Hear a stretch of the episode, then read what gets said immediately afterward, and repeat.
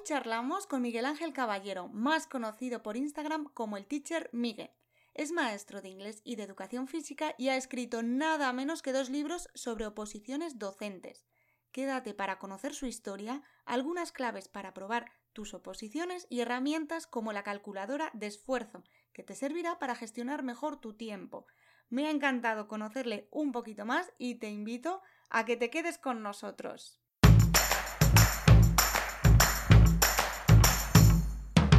Hola, soy Úrsula Campos, autora del libro Hay una plaza para ti, con 33 claves para tener éxito y aprobar tu oposición. Bienvenidos a mi podcast, donde cada semana encontrarás un episodio con tips de productividad, gestión del tiempo, técnicas de estudio y motivación. Porque para aprobar una oposición no solo necesitas estudiar, y aquí hablaremos de todo lo que te preocupa, entrevistaré a expertos y conocerás las historias que necesitas para inspirarte y seguir adelante. Hola a todos y bienvenidos al podcast de Úrsula Campos. Hoy tenemos un invitado, pues como siempre, muy especial. Hoy nos acompaña Miguel Ángel Caballero López, que es el teacher Miguel en Instagram que es tutor de cuarto de inglés y de educación física, autor de la saga Oposiciones Docentes, que ya tiene dos volúmenes, y preparador de oposiciones. Bienvenido, Miguel Ángel. Hola Úrsula, ¿qué tal? Muchas gracias por, la invitación y, y, un placer estar aquí hoy contigo. Pues lo mismo digo, es un gusto tenerte aquí en el podcast y bueno, aunque no nos podemos ver eh, de tú a tú, eh, aunque sea a través de una pantalla, pues me encantaría conocerte un poquito más y que nos contaras pues todos esos proyectos que tienes entre manos. Genial, sin problemas aquí estoy para intentar aportar un poco de valor y, bueno, que pueda resultar interesante a todos aquellos oyentes que están al otro lado. Bueno, pues por empezar por el principio, ¿tú qué querías ser de pequeño? Yo de pequeño quería ser maestro, eso lo tenía la verdad es que bastante claro y además quería ser maestro de educación física, el del chándal, ese quería ser yo. Es verdad, los, los, maestros de educación física siempre tenían, iban en chándal. o sea, ¿tú te acuerdas de, querer ir en chándal? Sí, sí, yo recuerdo perfectamente que yo quería ser maestro porque tenía un poco eso de forma innata conmigo. Eh, creo que también tendrá un poco de influencia el hecho de que mi hermana, que es unos 10 años mayor que yo, pues también era maestra y además empezó a trabajar muy joven. Y yo como que tenía súper claro que ese tenía que ser también mi, futuro. Mira, o sea, que tú, tú eres maestro de vocación y lo has tenido claro desde siempre. Pero has acabado siendo de inglés. ¿Cómo, cómo un, bueno, eres de los dos, de educación física y de inglés. ¿Cómo te metiste en el jardín del inglés? Bueno, la verdad es que la historia es un poco rocambolesca, pero básicamente fue por adaptarme un poco a las circunstancias de la oposición en el momento en el que yo me presenté. Eh, yo estudié el grado en educación primaria y hice la especialidad de educación física, que era, pues, digamos, un poco lo que yo quería. Sin embargo, el año que fui a opositar, pues la oferta de plazas para el área de inglés fue bastante más alta. Yo estaba sacando el B2 de inglés y mi hermana, que es maestra de inglés, me animó a que me lanzara al final pues la cosa salió bien y, y continué opositando por esa especialidad hasta que saqué la plaza. Sacaste la plaza de inglés. Oye, ¿y algún truco para mejorarlo para gente como yo que, no lo practicamos, pero, pero sí que me gustaría subir el, el, nivel de inglés? Así de tú a tú, a ver qué podemos hacer. Pues mira, Úrsula, yo lo pasé muy mal al inicio porque nunca se me ha dado bien el inglés, nada bien. De hecho, es la asignatura en la que siempre tenía las notas más bajas en el cole y en el instituto. Y, bueno, eh, yo lo que hice fue una inmersión absoluta en el idioma y creo que fue lo que me ayudó y hizo que, bueno, en seis meses que me preparé la primera vez que oposité, pudiera realizar un examen de tres horas y media escribiendo en inglés más una exposición oral de una hora. Cambios que hice que me ayudaran pues, a, a poder afrontar eso con fluidez y con capacidad y competencia suficiente. Yo cuando empecé a opositar por inglés decidí cambiar todo mi entorno a inglés lo primero que hice, ajustes del teléfono móvil, cambia el idioma, inglés. Un libro de lectura, Paulo Coelho, The Alchemist, en inglés. Eh, las series de televisión que veía, How I Met Your Mother, ¿cómo conocí a vuestra madre? En inglés. al principio era horrible porque no entendía nada, avanzaba súper lento, me costaba muchísimo trabajo retener la información en inglés, eso fue un poco, digamos, lo más complicado. Pero sí es cierto que conforme iban pasando los meses, cada vez me encontraba más cómodo y bueno, hoy en día tengo el C1 y considero que tengo una competencia comunicativa bastante buena en, ese idioma.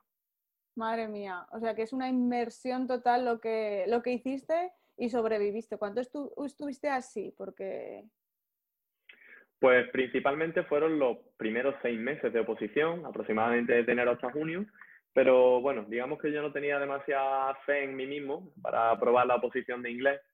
Entonces lo que hice fue presentarme al C1 de inglés en agosto. Pagué la tasa en febrero porque dije, bueno, como no voy a aprobar la oposición, al menos sigo estudiando inglés en verano e intento sacar el, el C1. Total, tuve continuidad durante todo el verano para poder hacer ese examen, lo aprobé también y ya pues permanecí en la práctica continua, también me gusta mucho viajar cuando se podía y, y también es cierto que siempre intentaba ponerlo en práctica en el mayor número de contextos posible. Me gusta mantener contacto con, algunos amigos que tengo que son nativos y, y bueno, a través de la lectura también, las publicaciones científicas y demás casi siempre pues las leo en, en inglés y todo eso al final pues te va ayudando. Sí, la verdad es que es esforzarse un poquito y ahora lo tenemos más fácil, ¿no? Que, que ver una serie que nos guste, eh, aunque al principio cueste, creo que puede ayudarnos, ¿no? A motivarnos, etcétera. Bueno, pues lo, lo probaré a ver qué tal. bueno, he te leído, animo, te animo. He leído por ahí que, que nunca ves las cosas terminadas. ¿Eres muy perfeccionista? Creo que es algo que, que, está en mí y no sabría si calificarlo como virtud o como defecto porque depende del contexto, se pone una máscara u otra, pero creo que sí, me, me considero una persona bastante perfeccionista y exigente, entonces eh, de pequeño, digamos de adolescente, me dio por, por hacer diseño gráfico y realizaba carteles, logos para tarjetas, para fiestas y cuando quedaba con la persona que me había encargado del trabajo, pues siempre le decía lo mismo. Le decía, mira, te traigo cinco versiones distintas y además ninguna de las cinco creo que está terminada. Creo que podría ponerle algo más. Y siempre me decían, oye, pues yo lo veo perfecto, pero yo siempre tenía la sensación de que a lo mejor otro tipo de letra, otro tono, algo podía hacer que mejorara. Y es algo que al final me ocurre en, en todos los ámbitos de la vida. Es cierto que en ciertos momentos se puede volver tóxico y negativo, pero también es verdad que en muchos otros ámbitos pues te hace, digamos, diferenciarte o al menos convertirte en la mejor versión posible que puede ser. Claro, es que yo creo que mm, una cosa es eh, aspirar a la excelencia, ¿no? Que es a lo mejor, eh, a lo mejor no a la perfección, pero sí a, la excelencia. Y si esa aspiración nos paraliza de alguna manera es cuando es lo, el lado ese negativo del que hablas, ¿no? Yo creo que tú eh, a lo mejor eres perfeccionista, pero no te paralizas. Exactamente. El problema, el arma peligrosa, digamos, que se genera cuando esa búsqueda de la perfección genera una frustración, porque al final nunca nadie va a conseguir llegar a esa perfección porque sencillamente es algo que no existe y que tiene un carácter 100% subjetivo. Por tanto, no hay ninguna forma de comprobar que ya algo es perfecto. Entonces, evidentemente, cuando eso ocurre, sí es peligroso y puede ser perjudicial pero creo que siempre que sea con la intención un poco de avanzar o perseguir esa utopía o esa mejor versión posible, o esa excelencia, como tú lo llamas, pues puede ser interesante. Muy bien. Eh, vamos a cambiar un poco al, al, deporte, que hemos dicho que tú, tú eres deportista. Soy, digamos, adicto al deporte. Desde muy pequeño he practicado muchísimos deportes, desde baloncesto a waterpolo, eh, full contact, mm, crossfit, eh, fitness, escalada, running, carrera, ciclismo, digamos que un poco de todo. Madre mía, ¿y qué valores destacas del deporte que hayan podido acompañarte pues en la oposición y luego al final en tu vida, no? Pues mira, a mí el deporte me ha enseñado muchísimo y me enseña cada día. Y me ha enseñado a no infravalorar a nada ni a nadie, eh, a no infravalorarme a mí tampoco, a saber que no hay que ganar para jugar y que no hay que tener éxito para intentarlo con todas tus fuerzas, porque bueno, en mi primera etapa como deportista fueron 10, 12 años como jugador de baloncesto, eh, llegando incluso a estar jugando en categorías de federado, de federación.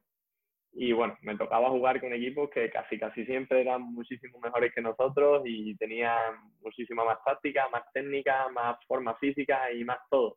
Pero eso no quitaba que yo hasta que sonaba el final del partido corriera como un jabato detrás de cada balón, independientemente de si sabía que iba a llegar a cogerlo o, no, me tiraba. Y creo que al final esa actitud cuando la extrapolas al ámbito de la oposición se, se transforma en, digamos, la hoja de ruta, porque es que el mundo de las oposiciones ya sabemos que, que es muy complicado, que muchas veces es injusto y que al final el que lo consigue es porque no ha parado de correr. Y en ese sentido el deporte suma mucho al opositor. Qué bonito, es verdad que, que a lo mejor puedes ver que el, el, rival es más fuerte que tú, que tiene más táctica, que corre más, que tal, pero bueno, pues lo importante es seguir jugando, ¿no? Exactamente. Siempre hay que, hay que seguir avanzando y, bueno, aceptar que la derrota es parte del juego y parte de la vida. Y hay que saber encajarla, analizarla, pensar cómo puedes hacerlo mejor y trabajar en esa línea. Ya está. Pues sí, yo también lo comparto. Y bueno, ¿cómo es el teacher Miguel en el aula? Pues la verdad es que soy un maestro bastante tranquilo en la clase. Eh, la verdad es que suelo hablar bajito, no, no suelo, digamos, participar o intento al menos no participar demasiado en las clases, intento fomentar que los que participen sean ellos.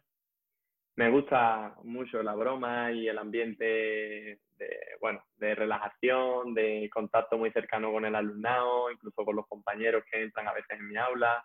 Y bueno, me gusta al final que mi clase sea un sitio al que, al que los niños quieran ir.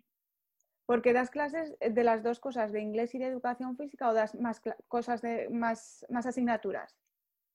Dependiendo del año he dado una asignatura u otra, por mi habilitación que me permite, digamos, pues dar distintas cosas. Este año, con la idiosincrasia del COVID, eh, como digamos puedo dar muchas asignaturas, hemos intentado que en cada clase entre el menor número de maestros posible, por aquello ah. de los contactos. Entonces, en mi clase este año doy inglés, doy educación física, doy lengua, doy ciencias sociales, digamos que una amalgama un poco de todo. Muy bien, y luego habrá, claro, habrá, habrá asignaturas que sea más fácil ser, eh, digamos que el, un profesor más, eh, o son todas asignaturas igual para impartir, habrá asignaturas que faciliten más el, el otro tipo de, de, dinámicas, ¿no? O, cuéntame. Claro, eh, las asignaturas cambian muchísimo unas de otras, no tiene nada que ver, pues educación física, que al final pues pasa, pasa por el fomento de hábitos de vida saludable, de actividad física, de diversión, de, por ejemplo, una asignatura como inglés, que también se puede plantear de una forma lúdica, pero que te requiere el uso de diferentes estrategias, de implementación de tareas que sean comunicativas y que promuevan la interacción en el aula entre el alumnado, a el área de lengua, que a lo mejor pues tiene muchísimo más juego en otro sentido, como por ejemplo el tratamiento de problemas globales, de su entorno, de su contexto cercano. Y bueno, cada asignatura es un mundo y, y hay, que, hay que conocerlo, evidentemente. ¿Y crees que a todas las asignaturas se les puede sacar jugo o hay asignaturas tocho que no? Yo, eh, bajo mi punto de vista como maestro y bajo el prisma desde el cual yo miro la educación y, la educación primaria en concreto, pienso que absolutamente todas las asignaturas tienen algo que aportar y todas tienen algo que sumar. Y nos equivocamos enormemente si pensamos que matemáticas es más importante que educación física, porque es que a lo mejor ese niño de mayor quiere ser maestro de educación física, entonces a lo mejor no necesita demasiado las matemáticas, como por ejemplo me pasó a mí, que soy muy malo en matemáticas. Entonces, al final, pues se trata también un poco de encontrar el equilibrio entre, pues digamos un poco lo que la ley nos dice, que tenemos que trabajar con el alumnado, y por otro lado, lo que ese alumno es, y, cuáles son sus talentos, sus capacidades, y a dónde va en la vida, a dónde va a llegar, qué es lo que va a hacer y qué es lo que no. Intentar encontrar un punto de encuentro entre, entre esos dos elementos. Y entender también que no, que no todos vamos a ser profesores de matemáticas, ni todos vamos a ser profesores de educación física ¿Cómo te ganas a los alumnos? Porque habrá alumnos que sean así más complicados. Sí, bueno, eh, al final pues los alumnos son personas y personas ya sabemos que hay personas fáciles y personas complicadas y hay que intentar lidiar con todas cuando tu trabajo consiste en ello. Entonces, yo creo que, digamos, mi punta de lanza con el alumnado es el ambiente de risa, de broma y de relajación y, y la conexión emocional con ellos yo los quiero muchísimo y además se los digo. Yo es que el primer día ya los quiero un poquito, pero es que cuando llevo una semana con ellos ya los quiero mucho y cuando llevas seis meses es que forman parte de tu vida, porque eh, la docencia es un trabajo en el que al final tú nunca terminas de desconectar. Hay veces que estoy durmiéndome por la noche y estoy pensando que, no sé, hay que ver un alumno que le ha pasado tal y me tiene preocupado porque al final es casi como si fuera tu hijo, entre comillas. nunca va a ser tu hijo, pero como si lo fuera. Entonces yo creo que ese vínculo emocional, ese establecimiento de una relación personal, conseguir que el alumno confíe en ti, que tú confíes en él, porque eso también es importante, es la base de todo lo demás. Teniendo eso conseguido, todo lo, todo lo que tiene que venir luego lo hace de una forma mucho más fluida y sencilla. Qué importante es eso que dices, ¿no? De que los quieres y yo creo que eso al alumno también le, le llega, ¿no? De alguna manera. Cuando yo cuando he sido alumna he visto profesores que se que se ve ¿no? su implicación y, la verdad es que creo que, se nota de alguna manera. ¿Y cuáles son las mayores dificultades a las que te has enfrentado en un aula? Pues yo creo que el reto más grande al cual nos enfrentamos los docentes es la diversidad. Eh, las aulas son extremadamente diversas, hay muchísimos niveles distintos, alumnos con necesidades, con requerimientos para cubrirlos también muy distintos y, ahí es donde yo creo que se hace la magia y el maestro que consigue trabajar bien es el maestro que consigue atender bien a esa diversidad. Yo encuentro muchísimas dificultades y un reto continuo en ese sentido porque hay alumnos con un nivel muy alto, alumnos con un nivel muy bajo y tu punto de partida al final es el mismo. Entonces tienes que ser capaz de llegar a tocar a ambos alumnos manteniéndote en tu sitio, pero acercándote al máximo posible a cada uno de esos dos extremos. Además es que yo, por ejemplo, que, viví en un pueblo hasta los 12 años, eh, en el aula estábamos cuarto, quinto y sexto de primaria. Y en otra aula estábamos primero, segundo y tercero. O sea que si ya la diversidad de que en un mismo curso hay varios niveles, imagínate de tercero, cuarto y quinto. Yo recuerdo estar en tercero y, estar atenta a lo, que me, a lo que les explicaban los de cuarto y a los de quinto. Yo no me, no me, no me perdía ninguno, pero claro, había gente que no sé, que ni a lo que le tocaba atendía. O sea, ahí yo creo que la dificultad ya se, se dispara. es que al final eso ocurre mucho en escuelas rurales y demás, que bueno, hay clases multinivel y mm. ahí esa heterogeneidad evidentemente se acentúa todavía más. Pero fíjate, yo al final creo que, que siempre, o al menos siempre intento buscar el lado positivo o productivo de las cosas y, y la diversidad también es interesante porque, por ejemplo, en una clase multinivel, como tú has dicho, tú siendo alumna de cuarto, estabas ahí con la oreja puesta en lo de sexto. Al final eso de una forma u otra podía aportarte. Evidentemente, al niño que no pudiera seguir eso, pues habría que atenderlo de otra forma, pero siempre se puede sacar algo enriquecedor de, situaciones diversas y creo que eso es importante que lo hagamos los docentes. Sí, yo creo que ahí los maestros que pasaban por, o que pasan por las, que me imagino que sucederá, seguirá sucediendo, claro, que yo, yo ya no me acuerdo, pero en mi, en mi pueblo seguirá pasando. Eh, ahí te da unas tablas, ¿no? Como maestro que dices, pues bueno, tengo que, que, tener muchísima cintura, muchísimas estrategias para, para sobrevivir o, o, tal, ¿no? E intentar, pues, aportar el máximo, porque al, al final es que es lo que hay. No puedes, no puedes tener una clase de, dos niños, por ejemplo, que éramos a lo mejor, en, yo, en mi curso era, o sea, en mi curso éramos cinco, pero en el curso de uno más éramos, eran dos personas. Que claro, en los pueblos es otra, otra historia. es muy eh, complicado. Sí. es muy complicado. Diagramas de flujo de la autonomía para hacer las tareas de la casa, que he visto uno de tus últimos hmm. posts de Instagram, y habla pues de la autoeficacia de los niños y de la autoestima. Es importante trabajar el autoestima, claro, en los niños, pero, pero yo creo que no se puede trabajar el autoestima si el profesor o el maestro no tiene autoestima. ¿Cómo crees que, mm, que, todo esto se puede llevar y mejorar el autoestima del alumno, de los profesores? ¿Cómo, se, cómo lo trabajas tú o cómo crees que se puede mejorar? Pues mira, como docente, eh, yo creo que una de las armas para poder, digamos, eh, o herramientas para poder construir esa autoestima eh, a nivel profesional, pues no deja de ser la profesionalidad. Y la profesionalidad implica una serie de destrezas y cualidades que supuestamente por defecto todos deberíamos tener y que en el caso del docente son muy amplias, muy diversas y que tocan temas muy dispares, desde la atención a la diversidad hasta la atención emocional del alumnado, hasta la relación con otros docentes en el centro, tu capacidad de adaptarte, de formarte, de conocer la materia que impartes, de conocer la didáctica de cómo se imparte esa materia son temas muy dispares y muy amplios. Al final, tener una buena formación, evidentemente, pues también con la experiencia y, digamos, eh, la práctica en el aula, todo eso, pues va a llevarte a saber que lo que estás haciendo cumple con lo que supuestamente deberías estar haciendo. Y esa es la mejor forma de estar tranquilo en el sentido de que tu autoestima como docente sea buena. Luego, con respecto a los niños, yo pienso que lo más importante con respecto a los niños es darle confianza. O darle responsabilidades y hacerles ver que ellos pueden hacer cosas y que ellos tienen el poder de cambiar cosas y que al final la confianza que depositamos en ellos se convierte en una herramienta que, potencia la responsabilidad en ellos. Cuando yo alguna vez he tenido un alumno pues, que tenía a lo mejor más problemas o más dificultades y, a ese alumno le he dado confianza y le dice, oye, pues tú vas a ser el encargado de hacer tal cosa y de ir a dar tal recado y de tal, de cual.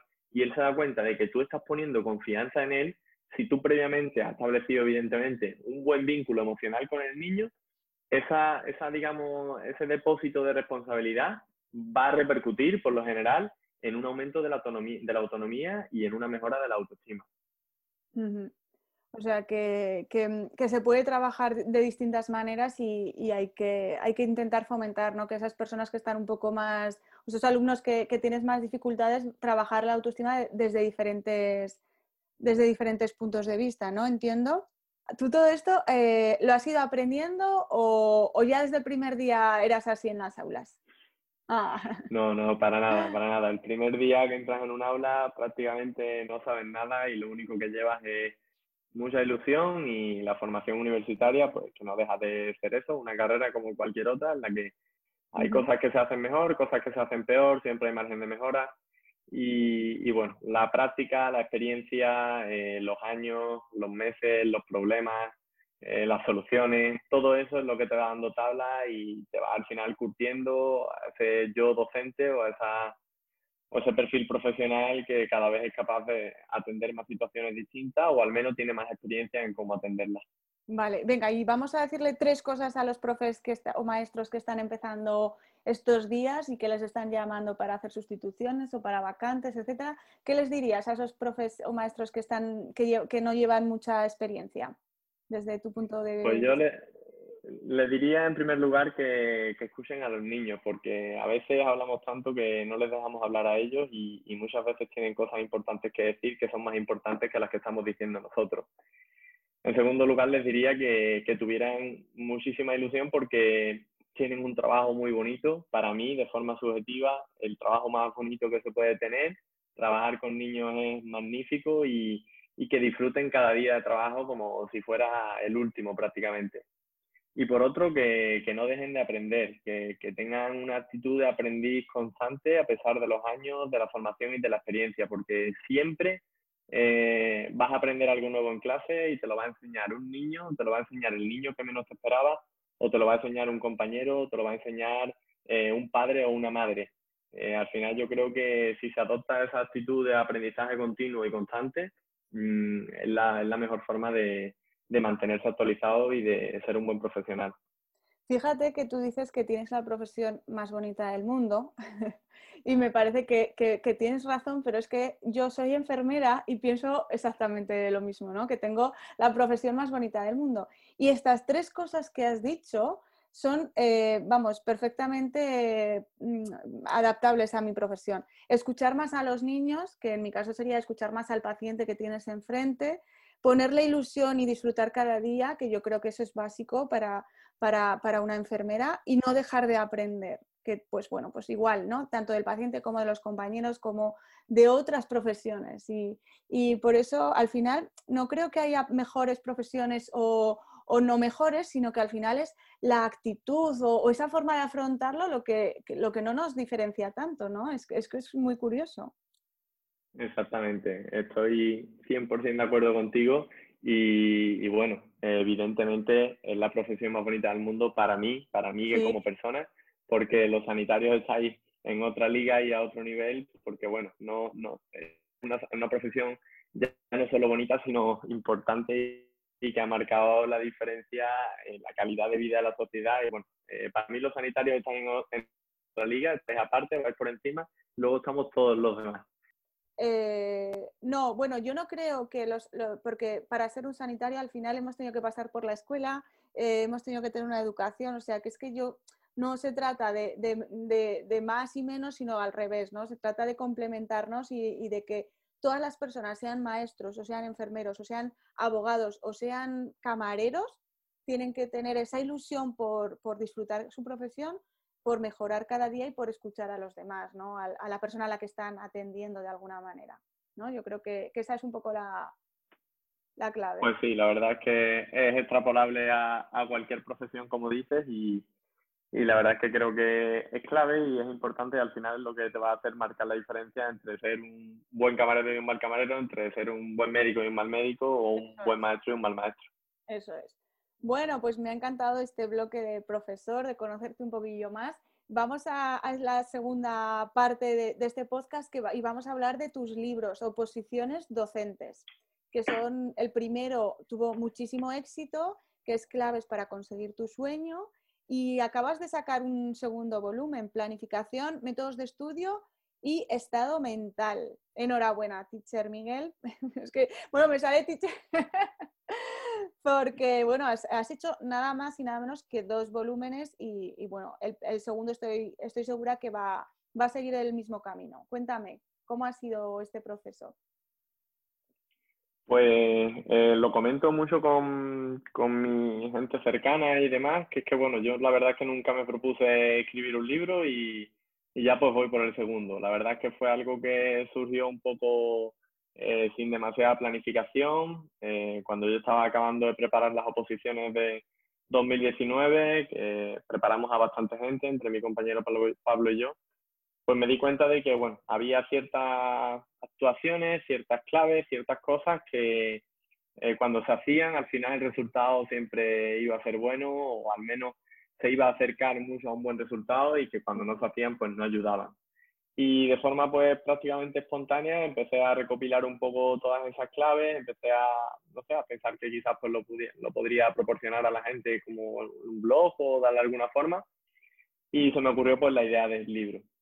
Y nada, tras una breve investigación vi que había libros sobre oposiciones, de hecho vi el tuyo, vi el de Francisco del Pozo, el de Emilio, eh, pero no vi ninguno de, de oposiciones docentes de forma específica. Entonces pues decidí lanzarme e intentar que fuera, digamos, un breve manual que pudiera ayudar, inspirar, motivar a, otros que, estaban en el camino y, y nada, eso fue lo, lo, que hice. Ya pues a raíz de ahí han venido muchas cosas, la verdad es que el feedback fue muy bueno, estoy muy contento con el resultado de ese libro y, y sí es cierto que había un denominador común en, en el feedback que era como que me había quedado corto, que tenían ganas de más, que tal y que cual y es cierto que el libro pues era una vista de pájaro de todo lo que yo consideraba importante, pero lo que he hecho en este segundo volumen pues ha sido bajar del vuelo y meterme en el fango en, en tres ámbitos que creo que son determinantes en la oposición, como son la planificación y la organización de la misma, los métodos de estudio, porque he visto que a veces no se estudia todo lo bien que se podría estudiar y no se aprovecha el tiempo todo lo bien que se podría hacer y el estado mental que creo que, que, bueno, que es una piedra angular que toca todas las oposiciones y que es determinante también.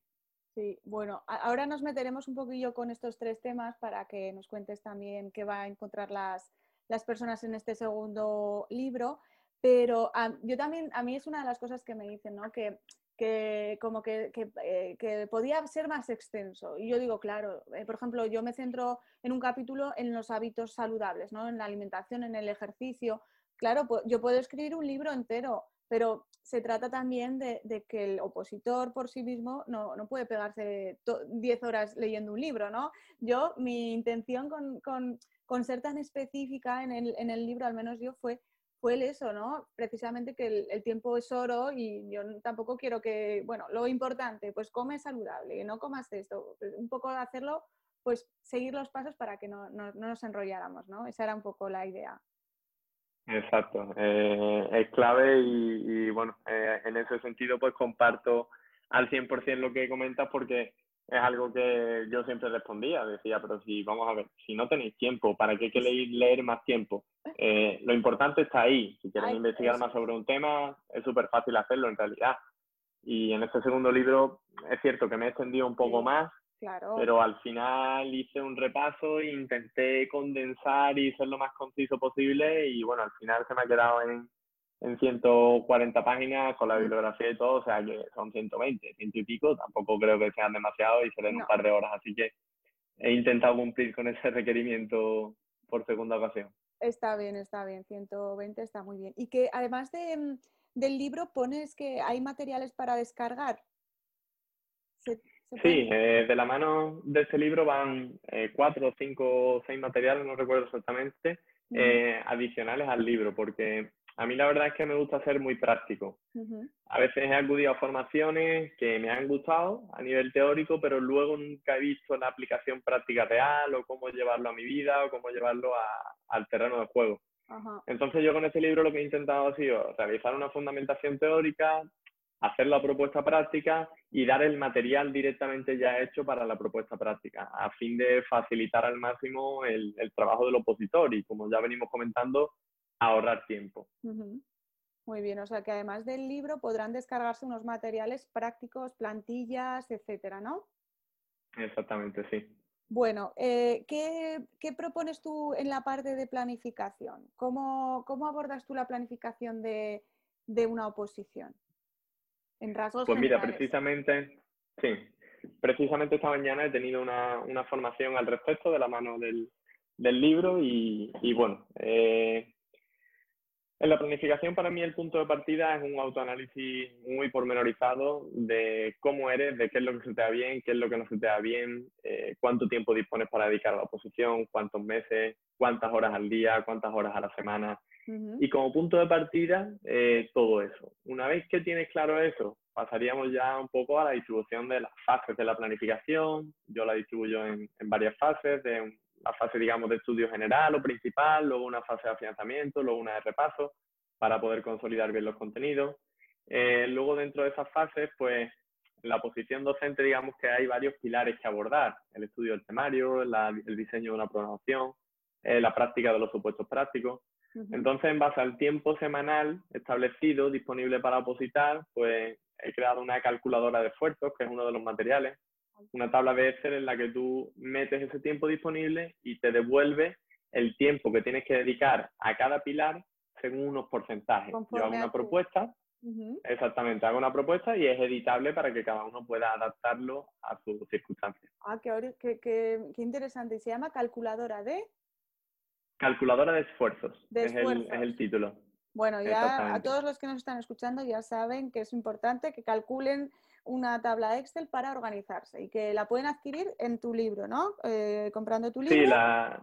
sí, es un material descargable y bueno, es sencilla, tampoco tiene demasiado, es para hacerlo de forma automática, pero bueno, tú le metes las horas que tienes cada día de la semana disponible para la posición, te devuelve el total y dependiendo de los porcentajes que pongas que quieres dedicar a cada aspecto, te devuelve las horas que debes dedicar a cada aspecto cada semana. Claro, porque tú propones que, que, cada semana vayas eh, trabajando un poco todos los aspectos.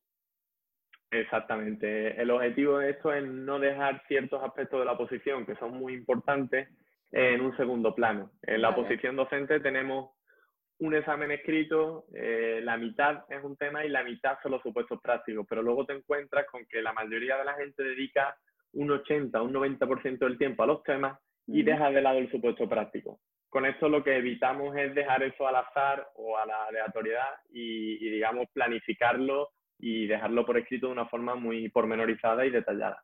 El supuesto práctico, ¿qué pasa? ¿Que da un poco de miedo o el desconocido, gran desconocido o qué?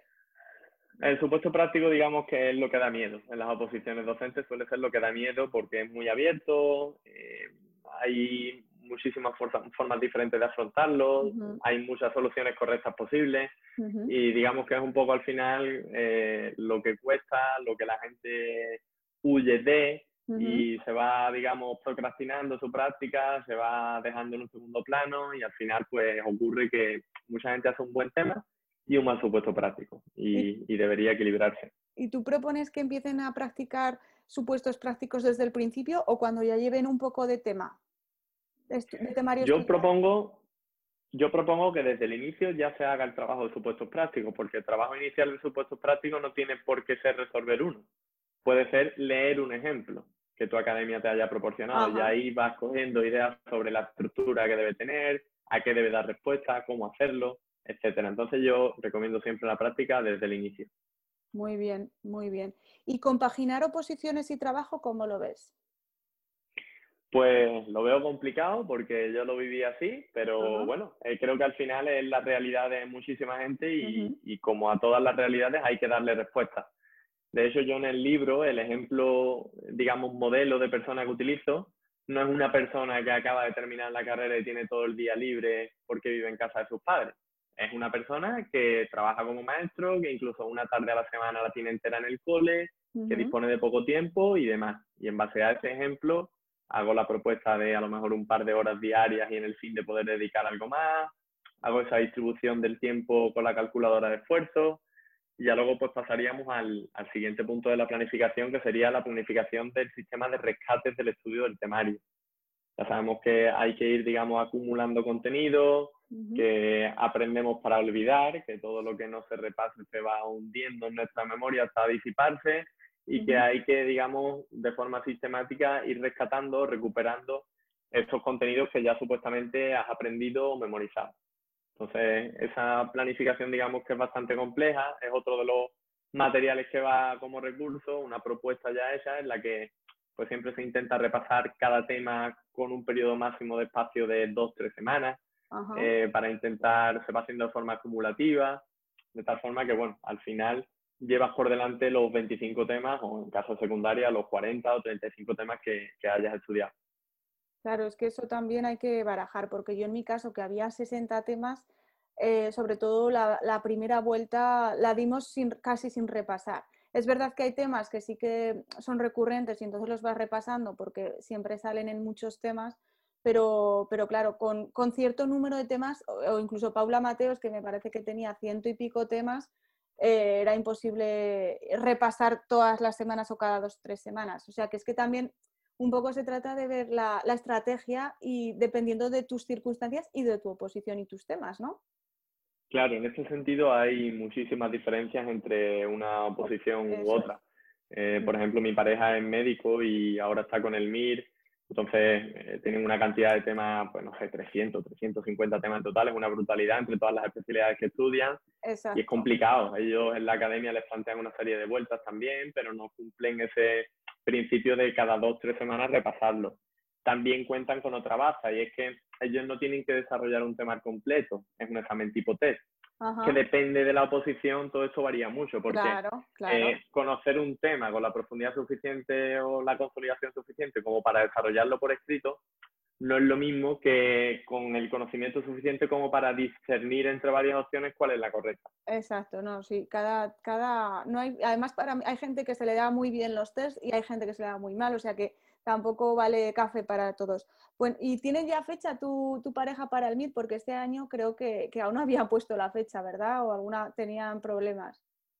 Está todo un poco en el aire y, bueno, parece ser que en lugar de enero, que es como ha sido históricamente, se retrasará quizás que a marzo, abril, pero bueno, se irá viendo. Yo siempre le digo que lo que tiene que hacer es aprovechar cada día, cada minuto y, seguir avanzando y ya está. Exacto, eso es oído cocina para todos que nos estén escuchando y les pase eso. Tanto si son MIR, EIR, BIR, PIR, KIR, que todos también les pasará lo mismo como otro tipo de posiciones, que que ahora por estas circunstancias se están retrasando.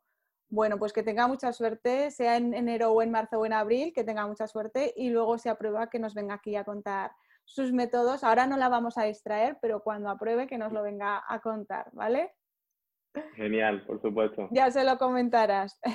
Vamos a seguir con los métodos de estudio. Eh, ¿Cómo, cómo mm, eh, los métodos de estudio me imagino que, que, no son tampoco café para todos, que cada persona un poco tiene su, su facilidad para unas cosas o para otras. Para esas personas que dicen, oye, ¿cómo memorizo? Porque yo no se me quedan las cosas. ¿Qué les propones en el libro o qué les propones aquí? Pues mira, yo en el libro he hecho una revisión eh, de literatura científica bastante exhaustiva eh, con respecto a cómo aprendemos, cómo memorizamos y cómo consolidar esa memoria a largo plazo. Y al final las conclusiones son bastante sencillas en realidad y bueno, eh, lo, lo, que he propuesto con los dos métodos de estudio que he creado ha sido pues, una aplicación práctica de todas esas conclusiones. Básicamente, en la oposición docente en concreto, como tenemos que desarrollar un tema completo, eh, no es tan importante la literalidad, es decir, saber las cosas de memoria, como suele decir la gente, no es tan importante. Pero sí es importante eh, conocer los conceptos de los que tienes que hablar y conocer muy bien el por qué, el cómo, el interior de esos conceptos de una forma muy clara. Entonces, esto se hace eh, realizando un procesamiento profundo de la información. Se ha visto que cuando procesamos la información de una forma más profunda, es decir, reflexionamos sobre ella, nos hacemos preguntas sobre ellas, la intentamos explicar a alguien, nos las explicamos nosotros mismos, nos, preguntamos el porqué de algo. Cuando procesamos a ese nivel de profundidad, ese concepto se consolida en nuestra memoria a largo plazo de una forma mucho más profunda y mucho más fuerte que cuando aprendemos algo de carretilla o de memoria. Entonces, eh, evidentemente esto va a depender del tipo de oposición, pero en concreto en la mía, mi propuesta en cuanto a método de estudio pasa por eh, fomentar muchísimo la interrogación elaborativa, la autoexplicación, eh, la comprensión del concepto, eh, el procesamiento en mucha profundidad, a máxima posible, de los conceptos que se trabajen, búsqueda de información, ampliación, eh, buscar el por qué de una forma y no de otra. Cuando tú consigues, digamos, mm, desenmascarar un concepto al máximo y conocerlo en su interior, luego con saber que tienes que hablar de ese concepto es suficiente. Tienes que hablar de la competencia comunicativa. Tú ya sabes qué es lo que es, cómo aplicarla, por qué, cuándo no, cuándo sí. Todo eso te va a venir solo porque lo tienes interiorizado. Sin embargo, si te sabes de memoria que la competencia comunicativa es muy importante porque eso es imposible y a largo plazo es muy complicado de gestionar. Sí, no, yo también creo que es, que es lo que, eh, aunque tengas que aprendértelo de carrerilla, al final empaparte y profundizar eh, marca muchas veces la, la, diferencia. Incluso en los tipo test, yo creo que el entenderlo a veces te salva mucho. El empaparse y luego, como has dicho, explicárselo a alguien ayuda muchísimo, ¿no? Eso es clave porque eh, durante esa explicación ocurren dos cosas. La primera es que estás consolidando mucho mejor aquello que tú ya sabías y por otro lado puede que estés detectando cosas que realmente creía que sabías y no tienes tan claro. Porque esa misma persona a la que se lo estás explicando incluso te puede plantear dudas. Y si tú no eres capaz de resolver todas esas dudas, sea cuales quieran que sean, es que realmente tienes gaps, tienes huecos ahí que cubrir todavía. Entonces, es muy interesante porque recibes ese feedback automáticamente sobre lo que no sabes. Y es la mejor forma de completarlo trabajando en eso que no sabes. Muy bien, muy interesante. Y vamos a la tercera pata de ese, de ese segundo libro, que es el estado mental. ¿Se puede salir de esta espiral negativa en la que estamos sumergidos ahora, pues con este tema del coronavirus, pero siempre, pues, eh, pues bueno, siempre encontramos razones para, para verlo todo negro. ¿Se puede salir? Mira, Úrsula, yo siempre digo que siempre hay razones de sobra para estar amargado, siempre. o sea, siempre las hay pero es una elección. Yo creo que, no depende de, lo que ocurra afuera, yo creo que depende de cómo se mire desde dentro y esto de hecho se ha visto. Eh, hay una autora que se llama Sonia Lubiomilsky, un nombre ruso un poco raro, que se ha dedicado muchos años a estudiar el tema de la felicidad. Y ella dice que, la felicidad, digamos, el, cómo nos sentimos depende en un 50, 60, 70% de cómo nosotros vemos las cosas. Y hay una frase que me gusta mucho que dice que cuidado con cómo miras la realidad, porque es así. Es decir, las cosas son como nosotros las miramos y como las vemos. Y razones para estar negativo siempre va a haber. Si no es el coronavirus, será la poca oferta de plazas, será que no tengo tiempo para estudiar, será que tengo un problema de salud, será cualquiera. Puedes encontrar de sobra, seguro, en cualquier rincón de tu casa tienes una. Pero también hay otras muchas para estar en estado positivo. Eh, yo siempre digo que para opositar hay que quitarse las gafas del sacrificio y ponerse las gafas de la oportunidad, porque tú lo puedes ver como un sacrificio o lo puedes ver como una oportunidad. ¿Qué cambia? Pues cambia el estado de ánimo eh, implícito en ver una oportunidad por delante o el estado de ánimo implícito al hecho de estar haciendo un sacrificio. O sea, digamos, pues negativizado. Al final yo creo que la actitud es determinante la oposición.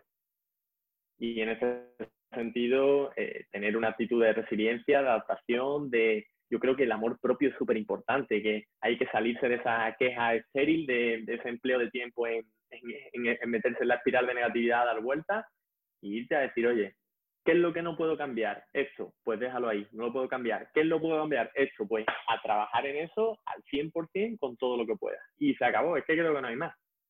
Sí, yo estoy totalmente de acuerdo. Y habrá días y días, días que es más fácil y días que es más complicado, pero si ya partes de un punto negación, negativo total, de razones vas a tener para estar, para estar amargado, ¿no? Me ha gustado mucho. ¿Y cómo afrontas? Porque claro, en las oposiciones docentes ¿Tú em, aprobaste a la primera? ¿Tuviste plaza a la primera? No, yo no tuve plaza a la primera. Yo mm. posité por primera vez en 2015, eh, saqué bastante buena nota, pero como no tenía baremo en el concurso de mérito, no saqué la plaza. Entonces me sirvió para casi un año más tarde empezar a trabajar como interino. Ya durante el curso siguiente me volvieron a llamar para todo el curso de interino y ese curso, trabajando, fue cuando saqué la plaza trabajaba por la mañana, a una hora de casa aproximadamente, llegaba a casa a las 4 o así y me ponía a estudiar hasta las 9 que me iba a entrenar. Era mi rutina de lunes a viernes, sábado y domingo para estudiar todo el día. Y, bueno, eh, yo creo que sacar la oposición a la primera es complicado, totalmente posible. O sea, el año pasado, en, 2019, mm, de las cincuenta y tantas personas que sacaron plaza con nosotros, eh, creo que 14 o 15 eran personas que la sacaban a la primera. Una barbaridad pero es que se puede. O sea, que se puede. Eso, mira, ese mensaje me gusta, me gusta, mucho que lo digas, porque a, mí a veces yo no conozco las oposiciones docentes tanto como vosotros, claro, pero sí que sé que se puede porque, pues mira, me lo estás diciendo, 14, o sea, muchísima gente, se puede. Se puede. Lo que pasa es que, evidentemente, eh, cuantas más veces te presenten, más probabilidad tendrá porque seguramente ya habrás empezado a trabajar, si has aprobado algunas de las oposiciones, ya tienes tiempo de servicio, ya sumas más en el baremo, tienes más experiencia en la oposición, que eso también es muy importante a la hora de gestionar el estado de, ansiedad, de, estrés, de nerviosismo de los propios exámenes y, y todo eso va facilitando. Pero bueno, yo siempre digo que no hay que tener prisa porque la oposición no, no es una meta, es un proceso y y cuando llegues a cumplir supuestamente ese objetivo, te van a aparecer cuatro objetivos más por delante y vas a tener la sensación de que, bueno, y ya está, hasta aquí. O sea, es un proceso y hay que vivirlo como todos los procesos, como la vida en general. Es que no se trata de, uy, a ver si llego a los 70 años, ¿para qué quiere llegar? Cuando llegue, pues tendrá 71 al año siguiente. O sea, pues es lo mismo, que la posición es lo mismo. Todo el mundo queremos la plaza, porque te da una estabilidad económica, te da, sí es cierto. Pero hay que saber vivir ese proceso de una forma positiva y extraerle eh, todo lo que nos pueda sumar para la vida, porque es que a mí la oposición me ha aportado un montón de cosas que yo luego he aplicado en otros campos de mi vida. Y se lo agradezco a la oposición. Y puede decir, este tío está loco agradeciéndole cosas a la oposición. Pues sí, se lo agradezco. Hay gente que sufre una enfermedad grave, por ejemplo, eh, un cáncer, y lo pasa muy mal y se recupera. Y esa persona sale de ahí más fuerte que nunca. Eso quiere decir que haya que querer tener, no, pero como ya lo tengo, ya me ha tocado, porque quiero ser esta, quiero tener esta profesión que requiere una posición, pues ya que estoy aprovecho. O sea, ya que he venido me llevo algo. Pues sí, totalmente de acuerdo. Además es que la oposición no te puede quitar la vida, es que eh, no puedes quitarte la vida. Así que vamos a sumergirnos, vamos a darlo todo, vamos a hablar en inglés y vamos a ver hasta las series en inglés, pero no nos puede quitar la alegría de vivir, porque es que si no, no tiene sentido. Vas a llegar con tu plaza, pero amargado, ¿no? Entonces, Menudo, menudo ejemplo para los niños. Bueno, vamos a ir acabando. He leído en una entrevista que eh, tú aconsejas practicar dieta digital y ejercicio físico. ¿Es así? Exactamente, en eso me mantengo y creo que me mantendré, me mantendré durante el resto de mis días. El tema de la tecnología nos consume muchísimo tiempo y en materia de oposición, que ya sabemos que el poquito que hay disponible hay que intentar dedicarlo al máximo, pues es muy importante hacer una buena gestión de esto. e incluso también para el tema de la calidad y la higiene del sueño, se ha visto que que las luces azules de las pantallas no nos facilitan pues, segregar esa hormona del sueño que nos permite conciliarlo bien y hay que evitarlo en las horas previas al sueño. Yo recomiendo evitarlo al 100% durante los tiempos de, de, estudio, o sea, poner el móvil con los datos quitados. Yo, de hecho, mi móvil, que lo tengo aquí, nunca nadie jamás verá la pantalla de mi móvil encenderse. Yo tengo todas las notificaciones desactivadas. Lo único que hace que mi móvil suene son las llamadas porque creo que al final vivimos un poco como esclavizados de las notificaciones y, y bueno, tengo que mirar el móvil porque alguien ha decidido escribirme. Bueno, yo mirar el móvil cuando yo decida mirarlo, no cuando otra persona decida decirme, pues no sé, algo que a lo mejor no es relevante en este momento para mí. Muy bien. Eso es clave.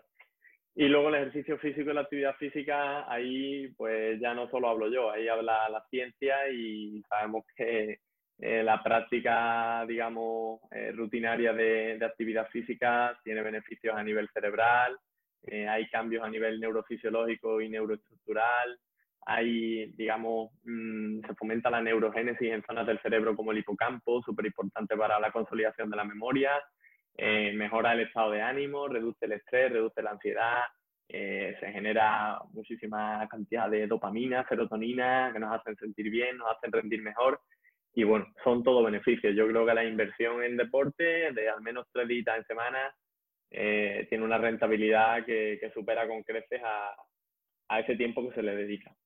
Sí, en, en, alguna ocasión, ahora no recuerdo con quién, en el, en el podcast hemos hablado de hacer descansos activos, ¿no? Esos descansos en el estudio, pues hacer un poco unas sentadillas, hacer algunas abdominales. ¿Qué te parece eso? ¿Cómo lo ves? Me parece genial. De hecho, el otro día estaba aquí con mi pareja, estaba estudiando y me estaba diciendo que tenía muchísimo sueño. Y le dije, ponte de pie y haces 15 sentadillas, 10 burpees, otras 15 sentadillas y te sientas otra vez a estudiar. Y me decía, ¿en serio? Digo, de verdad. ¿En serio? Digo, de verdad. Y claro, al final lo que hace es que superactivas el cuerpo de nuevo y porque lo pones en alerta, el cuerpo no sabe si tú estás haciendo sentadilla o corriendo de un león, entre comillas. Entonces te activa y te permite seguir estudiando otro media horita al menos sin sueño. Qué bueno, bueno, nos, pues nos lo apuntamos también como lo de los burpees, a mí me da mucha pereza, pero venga, me lo voy a apuntar. y ahora ya para acabar, vamos a cinco preguntas así rápidas. ¿Eres zurdo o diestro? Diestro. Diestro. ¿Y de perros o de gatos? De perro. Muy bien. ¿Tienes perro o no? Eh, no, pero voy a tener uno en breve. ¡Ah, qué bien! Pues ya lo quiero ver. ¿De la Bella y la Bestia o del Rey León? Del Rey León, siempre. ¿Sí? bueno, has nombrado al león, es verdad. ¿Café o colacao?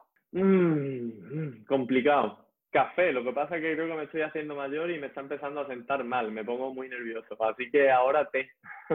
bueno, vale, la tercera opción. Y luego, ¿Roma o París? Roma, soy pro Roma y pro historia, soy un fan de la historia. Qué bonito, ¿verdad? Es verdad que Roma y, y Atenas, ¿has estado en Atenas? No he estado, lo tengo pendiente. En Atenas la, la, energía también es muy similar a la de Roma. Me gustan mucho también a mí las, las ciudades históricas. Bueno, muchas gracias por, toda, por todo este ratazo que, nos has dedicado, Miguel. Muchísimas gracias.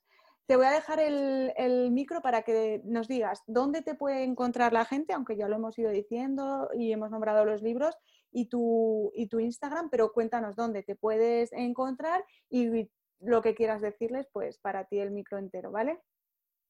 Perfecto, pues nada, Úrsula, en primer lugar agradecerte a ti que, hayas contado conmigo para estar aquí hoy pasando este ratito genial y nada, a los que están ahí al otro lado, si están en materia de oposición, mandarles un montón de energía y, que sepáis que, se puede y que al final eh, la suerte siempre estará ahí, pero el trabajo y la constancia siempre irá caminando por delante de la suerte y es el camino que tenéis que seguir. Con respecto a mí, podéis encontrarme en mi perfil de Instagram, en Teacher y, y también en, mi espacio de mi página web, que se llama docienciaycorazón.com. Eh, la he lanzado recientemente, así que nada, cualquier cosilla que necesitéis, ahí estoy siempre para echar un cable en la medida de lo posible. Vale, me apunto lo de docienciaycorazón.com porque es verdad que lo vi y no lo he nombrado. Mm, te deseo mucho éxito en tu nuevo libro, mm, como mínimo, tanto como con el primero, aunque estoy segura que vas a, ser exponencial. Espero volver a coincidir, ojalá podamos un día desvirtualizarnos y, encontrarnos en algún, en algún evento pues, de, más de carne y hueso, que volvamos un poco a la normalidad. Gracias infinitas y bueno, ya sabes dónde estamos. Eh, te espero en el podcast, en la próxima publicación del próximo libro o en tu próximo proyecto. Aquí nos tienes para, para que nos vengas a contar qué tal y todo lo que tú quieras. ¿Vale? Muchísimas gracias. Gracias por escuchar este podcast. Si te ha gustado, no olvides suscribirte y compartirlo. Si necesitas más contenido para opositores, visita mi blog www.hayunaplazaparati.es y descárgate gratis el kit para comenzar a estudiar. Te espero el próximo lunes en el podcast de Úrsula Campos.